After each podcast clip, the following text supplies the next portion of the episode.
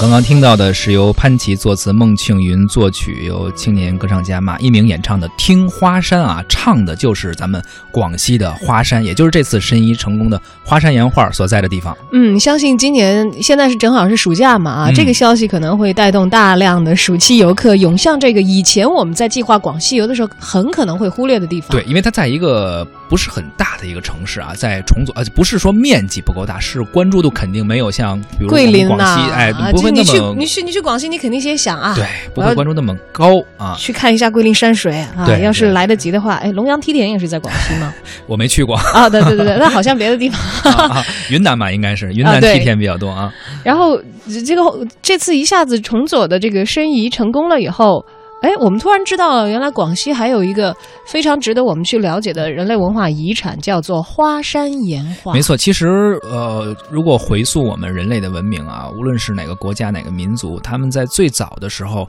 最开始都是通过呃往山崖上画崖画，或者往呃石壁上画壁画，或者像这样往这个真的就是这个华山的这个岩上啊，一个断面非常壮观，大家可以上网看一下图片，华山岩画，在上面去进行一些呃。我们现在说叫美术吧，当时不知道他们叫什么，就是这样的图案来纪念自己的这个一些活动吧，记录一些自己的活动或者是祭祀等等。其实，在左江的花山岩画是广西崇左市境内遗存在山山崖壁上的一个古代的图画，是战国至东汉时期被壮族先民叫落月人绘制在左江沿岸呃两百多。米高的这个悬崖上的，堪称叫断崖上的敦煌，可见有多么壮观。它这人物造型呢，都是呃像呃蹲着一样的这种的人物的造型啊，我们我们无法去描述它这个感觉。有些人说它是一个呃，好像是先民对青蛙图腾崇拜的，跟这个青蛙有关系，因为他们这个姿势好像都是一个蛙蛙泳的感觉的那种造型。哎，我在网上看到图片，还真的是。嗯嗯，他的人物的这个线条也是非常的简单的。你想想，那个时候在文明尚未开化的时期啊，应该是在咱们的这个民族文明的一个还非常嗯年幼吧，或者是年轻的这样的一个阶段。对对。不像后来非常的成熟，而原始的先民们把他们的这个精神活动啊、祭祀也好啊、嗯平时生活当中的这些场景啊，以这个岩画的方式在悬崖峭壁上给它保存了下来。而且非常非常长。你想，它这个花山岩画是在这个沿着左江啊，左江应该，呃，当然没有这个说法，但是我感觉有点类似于母亲河那个意思，但是肯定不是啊，就是非常非常长的这个左江，在它的两两边的岩崖壁上。当时很多人说，这么巨大的岩画，它怎么可能画上去？就是，即使我们现代人说你去搭这个脚手架啊，我们装修用的脚手架，现在去都画很难去画上去很难的一个工程。而那个时候是几千年前，当时我们的祖先画上去，而且这么多年，它它不像你说像莫高窟啊，或者像我们这个敦煌的一些岩画，它是在呃室内里头对，嗯姑且我们说是在室内吧。这个并不是，它是要经过风吹雨淋还有日晒，它这个赭赭红色、赭石红的这种这种颜色，能够一直保持到现在。因为我是去看过这个华山岩画的，这么这么它还很鲜艳吗？这么冷门的一个地方，呃，它谈不上鲜艳，但是你会觉得很震撼。就是你怎么可能这么多年在这个崖壁上，居然经历了如此多的风吹日晒，它还能够保留下来？当时化学，当时我们祖先没有说化学这一说，它用的这个什么样的材料能够保持它如此长时间的存在下去？看上去确实很壮观，而且那么长的绵呃绵延的这个山崖，壁这次申遗是在这个呃左江以及它的支流岷江两岸，就长达两百多公里的岩壁上，对对对，一共有七十九个岩画地点。共计一百七十八处，二百八十九组，你想想是一个什么样的规模？那么在临江的一面长二百一十多米、高五十米的悬崖峭壁上，你可以清晰辨认各种赭红色的图像，嗯多达一千有机八百会的话，朋友也可以去看一看啊，因为呃，但是刚刚申遗成功，所以他们一切的工作其实还是在起步中。呃，目前的游客如果想游览的话，只能是自驾车或者说是用当地的公共交通吧。先要坐，而且崇左这地儿啊，它没有没有机场，你先要坐到这个南宁，南京之后，然后可能要经历大概一个小时呃的车程吧，然后去到崇左，然后再去呃坐当地的交通，或者再去租一个车，再去到这个他们的一个渡口，叫这个呃达珠连渡口，然后再去坐船。可能当时我去的时候，反正那个人不是很多，然后坐船可能往返也需要一个小时吧。然后去那儿，然后看一下，当时还在修修复，一直在做这个修复的工作。然后看完之后，然后再回来。呃，因为刚刚申遗成功，所以对于左江岩画来说，花山岩画来说，它只是一个开始，它还需要很多投入很多的保护。毕竟是户外的嘛，所以也是要需要做很多工作。大家在观看的同时，也也不要因为好像申遗成功之后，好像大家就去去太多人去，可能会破坏掉它。对，主要是现在它的这个基础的一些呃景区的搭建工作还在实施当中啊。相信其实，在可能没有得到这个申遗成功的消息之前的话，当地政府虽然可能很重视，但毕竟它这个项目的级别没有达到，呃，比如说世界文化遗产的话，不管是资金啊还是政策这些方面，都不会像这个获得。了这个世界文化遗产，这个殊荣之后，没错啊，那样的一个级别肯定是不一样，级别关注度也不一样的。那么现在呢，哎，我们申遗成功了，以后呢，肯定会有。呃，随之相配套的一些旅游辅助设施啊，我们的一些管理规划等等。而目前呢，这整个系统都在这个搭建的过程当中啊。呃，那么中国社会科学院的学部委员刘庆柱呢，也在接受媒体采访的时候说，说十五号申遗成功，对于左江岩画来说呢，仅仅是一个开始，因为岩画的保护难度非常非常的大，因为花山岩画是裸露在室外的，再加上广西当地呢是那种温暖又湿润的气候，很潮，霉菌等等都是这个干预到保护的一个难。题，而敦煌壁画我们都知道啊，大家都很担心，他们随着这个时间的流逝会越来越被风蚀掉。我们的这个遗产该怎么保护？但这个专家就说了，说敦煌壁画其实在室内比华山的岩画还要稍微好保护一些。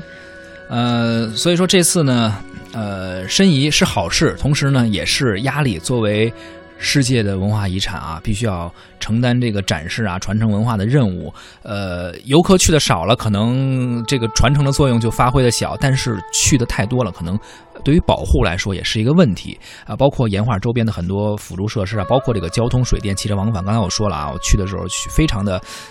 一路艰辛是吧？舟舟车劳顿，未来可能会更加方便一些。但是如果客流量上去了啊，这个保护可能也是一个问题。大家可能还要提高自己对于这些文化遗产啊，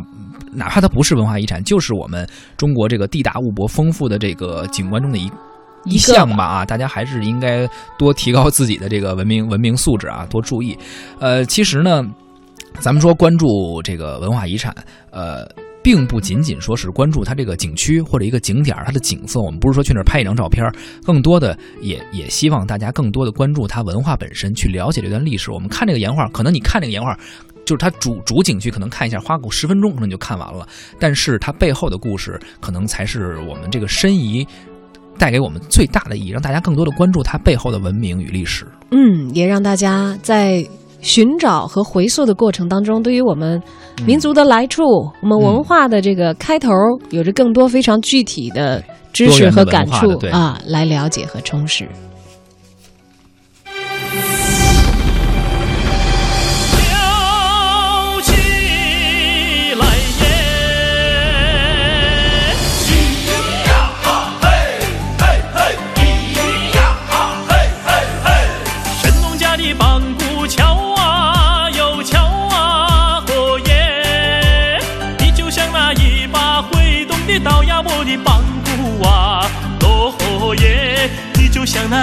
那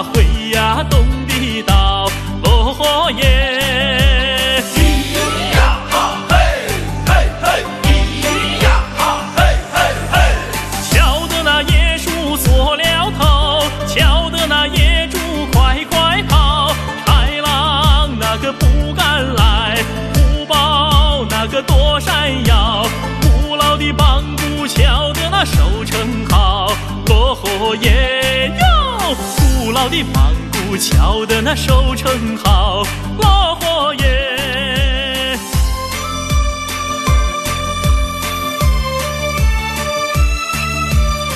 我们现在听到的是。跟我们接下来要说的这个文化遗产相关的一首一首歌啊，由这个曹一恒演唱啊，王元平作曲，呃，童文熙作词的《神农架的榜鼓敲起来》。神农架这次也是顺利的进入了世界呃遗产名录当中啊。以前其实我小的时候就听说过很多关于神农架的传说，但是都蒙上了神秘的如果刚才说这个花山岩画还稍微冷门一些，不太为人所熟知的话，神农架，湖北的神农架的名气就要大太多了。而关于它的传说和故事，即使您没去过，也一定有所耳闻啊。我记得小的时候在这个《少年科学画报》上啊，就看到过文章，讲的是这个神农架野人之谜。说哦到现在都还没有解开，说到底有没有存在 野人这种物种，就像这个喜马拉雅山一直流传着雪人的传说是一样的道理啊。也有网友啊，这个刚才在向我们提问说，呃，这个寻龙望月老朋友了，说关于神农架丛林的野人，你们怎么看？这个我们也只能啊看别人怎么说，看专家 和这个考古队只能围观一下 只能围观着看。而且现在好消息是这，你看神农架已经变成世界文化遗产，要开门迎客了。嗯那些传说中存存在过，好像是野人有的那些证据，传说中的脚印儿啊，对对或者是他们留下的痕迹啊，哎，大家现在就都有机会去亲去一看了。没错，其实这个从一个侧面说明了什么？无论是我们说这些故事也好，或者大家看到的和未被证实的这些传说也好，其实恰恰说明了。这个湖北神农架啊，一一之前有一个评估报告说，说它就是被视为咱们中国大自然中的一个这个野生动物的一个宝库，是一个自然的宝库，因为有太多的可能性，太多的我们所不知道的东西，是植物也好，动物也好，或者这里面的自然景观也好，太神秘了。嗯，恰恰从一个侧面说明了这个，呃，科学家对它有兴趣，呃，植物学家对它也很有兴趣动物学家也有，然后背包客们、旅行者们对它也有兴趣，它真的是一个大自然的一个留给我们的一个宝库。因为这是我们还没有踏足的地区，它可能嗯人类的痕迹比这个自然界里其他物种的痕迹要少得多，因为毕竟我们。去到的或者我们开发到的只是一部分啊，比如说，比如说神农顶啊，在这里我们可以看到很多就是一览众山小的感觉，可以看不少的这个它叫华中屋脊嘛，可以看到底下的一些景色，这些只是我们已经开发的一些景点呀，或者一些已经更加方便的能够进行参观的吧。但是有太多的东西是我们不知道的。嗯，而一说这个湖北，大家肯定不太可能把它和这个草原啊什么的联系起来。是，但是你到神农架景区，这个九大湖啊，有九个湖泊连接而成。嗯这个区域呢，被称为是这个湖北的呼伦贝尔高山平原啊，而且在这里你可以看到这个原始古朴的民风民俗，人和自然和谐相处，还能体现风吹草低见牛羊这样的，好像你觉得是完全属于草原的一些景观。所以这个真的太神奇了，这个真的没有去过啊，因为我们也只是看图片或者去听说。原来我一直无论是在就是说这个艺术方面的事儿，还是呃包括包括音乐方面的事儿吧，我总是觉有一个叫地理决定论，就是不同的地方它会有不同的地貌特征，有不同的风土人情，有不同的艺术形式。但是刚才听你这么一说，它那个地方有一个 像草原一样的奇观，其实我也觉得挺惊讶的。对，有湖，然后嗯居然有这个风吹草低见牛羊的这种原始自然风光。是，另外呢，除了这个传说当中还未被验证是否存在的野人之外呢，有已经被验证到的珍稀的动物在那里栖息和生活，嗯比如说金丝猴。啊，因为在那附近的大龙潭呢，是中国研究金丝猴的重要的基地。漫步前行啊，你可以看到这些珍禽隐隐的有可能会出现，你可以亲眼目睹这些奇珍异兽的野外生活。这让我想起了原来九寨沟在嗯八十年代的时候，我嗯妈妈。去旅行，后来他跟我讲，当然不像现在，你是去看人山人海啊。现在到哪儿都是，对他那会儿去的时候，说路都没有修好，嗯就完全是在峭壁旁边凿出来一条石子路，然后嗯他们车经过的时候，他说他是真的是看见对面的山头上好像有野生的熊猫这样啊蹦跳过的痕迹，说其实熊猫行动起来，它要迅捷起来也是很迅捷的。哎，野生的状态有太多的东西我们没有没有见到，可能太多东西，包括刚才这个七图也给我们发来了图片啊，看看到了这个华山岩画，其实真正去现场看到那个场景要比这个震壮阔撼的多。太多了。你知道你的镜头只能装下一点点，对对，但是也也我我也也足够了，能够看个意思吧。但是也希望我们能够更多的去关注到这些，如果有机会的话，去现场看一看。当然还是那句话啊，包括这个也有网友，包括风信子的话语也说了，咱们这个申遗而不是过度开发，并非商业化。申遗之后要怎么样？我们在关注它文化的背后，可能还是要多多注意，呃，对于遗产的保护吧。对，还有对于这些遗产持续的它文化价值的挖掘，也希望成为大家所关注的一个焦点。没错。另外，像神农架这种神秘的自然吸引大家的时候，我也在这儿要多一句嘴啊，嗯力劝大家一定要安全的遵循给游客提供的这个、呃、官方的有安全保障的路线。野游哈。对，嗯不要，千万千万不要这个随便的，哎，说，哎，我我是户外爱好者，我探险，我走点野路啊什么的。因为一旦是在那种我们大家都不太知晓的这些野地里头陷入困境的话，其实你你不管是对社会资源浪费也好，还是对个人的这个人身安全也好，都是非常非常没有好处、困难极大的一件事情啊！没错。大家这个安全旅游，在。保障安全的基础上，你再去了解自然、了解文化，呃，嗯对你的个人的冲击，来开启更美好的人生。其实这个是我们所期待的。嗯，